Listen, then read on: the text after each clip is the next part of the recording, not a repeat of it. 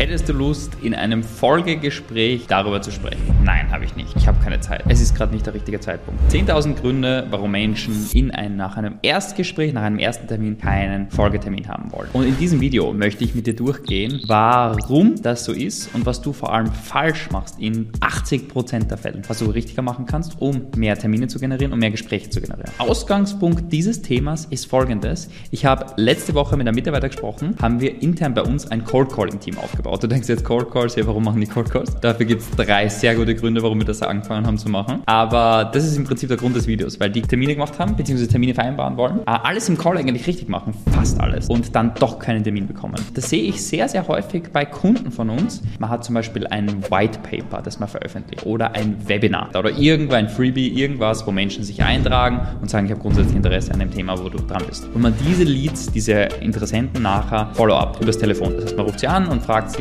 ob grundsätzlich Bedarf ist. Thema ist logischerweise, ist Bedarf am Thema, sonst hätten sie sich ja nicht das Freebie eintragen. Und beim Pitch auf den Termin sagen die Leute nicht ja. Und das ist super interessant. Aber zuallererst möchte ich ganz kurz darauf eingehen, auf die drei Gründe, warum wir uns entschlossen haben, ein Cold Calling Team aufzubauen. Der erste Grund ist ein lustiger und zwar, es ist jemand auf uns zugekommen, der im Sales Team hätte anfangen sollen und wir haben nicht genug Rollen gehabt. Aber er war sehr, sehr gut. Dann bin ich mit der Idee gekommen, okay, wie wäre es, wenn wir unser Cold Calling Team aufbauen? Das heißt, wir das Cold Calls machen und dafür incentiviert werden. Das war ein Grund. Der zweite Grund war eine Sache und zwar, als wir gesucht haben, habe ich, ich würde behaupten, mit wirklich vielen Menschen gesprochen. Und ich habe sehr viele so, mit sehr, sehr vielen Leuten gesprochen, die so ganz okay sind und mit ganz wenigen Leuten, die richtig gut sind. Bei unserer alten Firma haben wir unser Sales-Team aufgebaut und die sind richtig, richtig gut im Vertrieb dann gewesen. Und genau solche Menschen habe ich gesucht. Genau solche Menschen habe ich am Markt nirgends gefunden, original. Aber du kriegst halt super viele dieser Sorgewerks, dann halt Leute auf dich zukommen, die glauben, dass sie verkaufen können, gar nicht verkaufen können und dann, hm, ganz anstrengende Sache. Das war so ein bisschen das Thema bei uns, dass ich gesagt habe, ich hätte gerne für uns intern so eine Art Sales-Trainingsmaschine. Weil wer gut kommunizieren kann, ganz ehrlich, der kann auch gute Kunden betreuen, der kann so viele Sachen machen.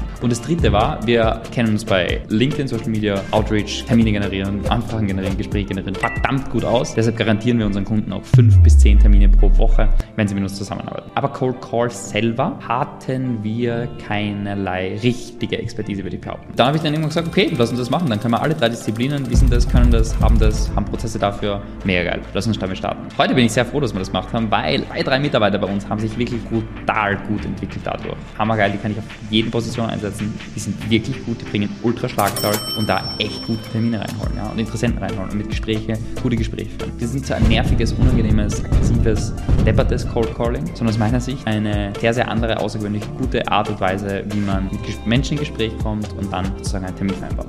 Ein häufiger Punkt ist, man will einen Termin pitchen. Das heißt, beim Cold Call klassisch, du rufst an, pitcht irgendwas, gehst so ein bisschen in das Ziel rein, wo er hin möchte, gehst ein bisschen in den Schmerz rein. Wenn du den Termin zu früh pitcht, egal bei was, egal ob das jetzt Cold Call ist, ob das ein Webinar-Lead ist, ob das ein Facebook-Ad-Lead ist, egal wo der Interessent herkommt. Wenn du den Termin zu früh pitcht, dann hat die Person kein Interesse am Termin. Das heißt, ich würde immer erst einen Termin pitchen, wenn ich das Gefühl habe, ah, da weiß ich jetzt wirklich genau, die hat, die fühlt den Schmerz in dem Moment, die hat den Zielzustand und möchte es erreichen, das ist klar, dann pitche ich den Termin. Ich gebe dir einfach das Beispiel, bei uns 5 bis 10 Termine garantiert, ja, und dann finde ich zuerst raus, wie, wie viele Gespräche generiert sind aktuell. Was hatten sie schon alles probiert? Vielleicht auch Konsequenzen, welche Auswirkungen hat es, wenn sie keine weiteren Termine generiert. Dann nicht den Termin pitchen, den du hardcore reinpitcht. Mal angenommen, es gäbe einen Weg, wie du 5 bis 10 Termine pro Woche garantiert generieren könntest. Inwiefern würde dich das zum absolut grauenvollen Unternehmer machen, wenn du dir da 15, 20 Minuten Zeit nimmst für ein Gespräch, wo wir uns in der Tiefe anschauen, wie das Ganze für dich funktionieren kann. Und dann kannst du den Termin festpitchen. Das ist aus meiner Sicht ganz, ganz wichtig. Erst wenn du den Termin pitcht, dass du davor wirklich das Gefühl hast, du hast genug Selling gemacht. Ja? Verkauf